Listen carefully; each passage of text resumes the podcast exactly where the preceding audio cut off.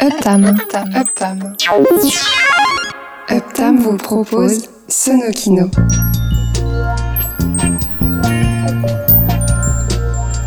L'émission qui mixe la bande sonore des images en mouvement.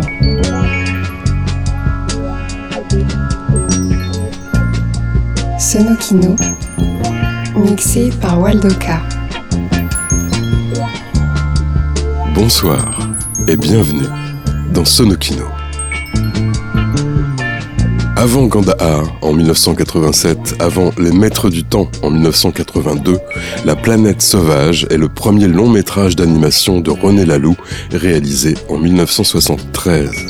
La planète sauvage est librement inspirée du roman de Stéphane Wool, Homme en série, Homme écrit OMS, publié en 1957, et c'est la troisième collaboration artistique entre René Laloux Roland Topor et Alain Goraguer, après deux courts-métrages, Les Temps Morts et Les Escargots. La planète sauvage, réalisée à partir des dessins de Roland Topor, nous transporte sur la planète Igam, où vivent les dragues, avec deux A, des géants à la peau bleue qui ont atteint les plus hauts sommets de la connaissance et dont la vie semble être entièrement consacrée à la méditation. Les dragues ont ramené d'un voyage galactique les hommes qu'ils considèrent comme de petits animaux qui peuvent être domestiqués. Et sans grande empathie, ils jouent avec ou les exterminent. La planète sauvage est l'une des toutes premières incursions du cinéma d'animation dans le domaine de la science-fiction. Film d'animation souvent décrit comme une peinture en mouvement, le film a été récompensé du prix du jury au Festival de Cannes en 1973 et pour ses 50 ans, il a bénéficié d'une réédition et d'un réétalonnage qui respectent les couleurs d'origine. Et puis la bande originale, écrite en seulement trois semaines par Alain Goraguer, a été rééditée, entièrement remixée et remasterisée d'après les bandes multipistes originales et agrémentée d'une dizaine de titres inédits.